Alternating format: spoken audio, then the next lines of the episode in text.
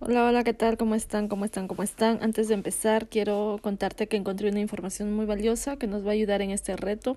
Te voy a comentar al final de qué trata el reto, pero si tú deseas, puedes adquirir el libro del señor Rick Warren, eh, con quien estoy segura de que miles de personas estamos muy agradecidas.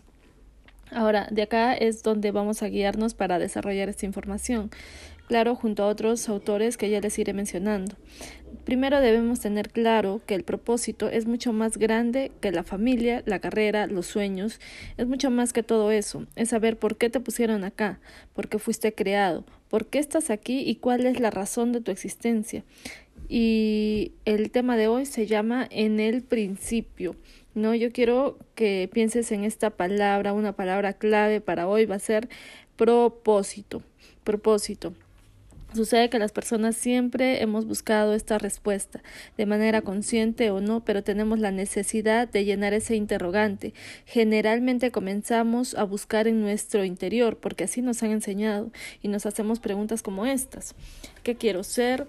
¿Qué debería hacer con mi vida? ¿Cuáles son mis metas? ¿Cuáles son mis sueños? ¿Qué anhelos tengo para el futuro, cómo me veo de acá a cinco años. Y no está mal pensar en eso y proyectarnos, pero el enfocarnos en nosotros mismos nunca nos va a dar la respuesta, ¿no? Y nunca encontrarás sentido de tu vida buscando en tu interior. Está tan de moda los libros de autoayuda, eh, los motivadores, ¿no? Y generalmente te llevan a esta frase, busca en tu interior, ¿no? Ahora, piensa en un invento. Un invento claramente tiene un propósito, pero solo el inventor lo conoce, ¿cierto? ¿No? Entonces, eh, el inventor si escribe un manual de instrucciones, tú también puedes entender para qué fue creado ese evento. Pero si no, no hay forma, no hay forma de decirte para qué. Ya, y ahora, como tú no te creaste a ti mismo, no hay forma que puedas decir para qué fuiste creado. Ahora todo está más claro. Eh, cuando partimos del verdadero inicio, entendemos que fuimos creados por Dios y para Dios. Allí encontramos nuestro origen, identidad, sentido y propósito. Cualquier otra ruta nos llevará a un callejón sin salida. Entonces, eh, hoy podemos ver que tal vez hemos sido algo egoístas, ¿no? Pensando que dentro nuestro estaría la respuesta y cómo hemos estado tratando a nuestro creador, usándolo tal vez para nuestro beneficio, eso solo nos llevaría al fracaso, pero si así fue, algunas vendas cayeron hoy, ¿no? Y empezamos a ver de otra manera. Mira, permítele a tu creador usarte para sus propósitos. Ahora, eh, metas y propósito. Las metas, ¿no? Las metas se pueden alcanzar con mucho empeño, pero tener éxito y cumplir el propósito son temas diferentes, completamente diferentes. Puedes alcanzar todas tus metas y ser triunfador de acuerdo con los estándares del mundo y aún así eh, no saber la razón por la cual fuiste creada. Ahora, hay un otro libro que me encanta muchísimo, es el libro más leído del mundo, y eh, dice ahí, si solo les preocupa salvar su vida, la van a perder, pero el que pierde su vida por causa mía la encontrará. Entonces, eh, eso está en Mateo 16, 25. Me encanta este libro, que es el manual de instrucciones del que yo te hablaba, ¿no? Ese manual que hizo nuestro creador. Nuestro manual nos enseña a enfocarnos en lo que realmente es importante y llegar a ser aquello para lo que Dios nos creó. El escritor Warren nos enseña que solo hay dos opciones para descubrirlo. Uno especular, dos revelación. El especular es aquello que tú crees, lo que tú sientes, lo que el corazón te dice, pero la revelación con claridad encontrarás en su palabra. Dios no solo es el punto de partida, sino que también es la fuente. Debemos eh, ir a la palabra de Dios no a la sabiduría del mundo, porque nada puede frustrar el sueño de Dios. Yo no sé si tú creas o no creas en Dios, pero yo te aviso que nada puede frustrar, nada puede detener, nada puede cambiar los planes de Dios, los propósitos de Dios.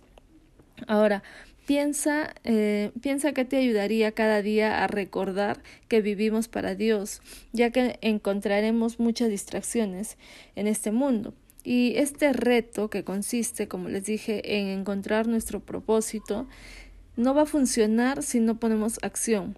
Entonces, ¿cómo podemos ayudarnos a nosotros mismos? Resaltando una frase, la más impactante, cual sea, y anotándola en tu agenda, en tu cuaderno, donde sea, y memorizándola, una cada día. Por ejemplo, acá hay una que quiero compartirles que me encanta, que dice en Colosenses 1.16, todo comenzó en Él y para los propósitos de Él. Ahora, eh, puedes hacerla tuya tú también y escribirla en tu agenda, en tu cuaderno, no lo sé, o en tu celular y durante el día poder mirarla, poder leerla, poder reflexionar en ella. Recuerda, cuando tú tienes una relación con Jesús, ahí es donde encuentras tu propósito y tu identidad.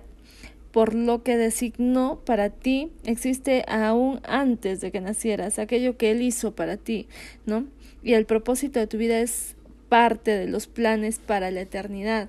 Ahora, no se trata de ti, no se trata de mí, es el propósito, es el propósito de tu vida, pero es parte de los planes para la eternidad, ¿no? O sea, no importa qué, igual los planes de Dios se van a hacer. Ahora, eh, yo quiero dejarte bien en claro con este mensaje de los inventos, ¿no?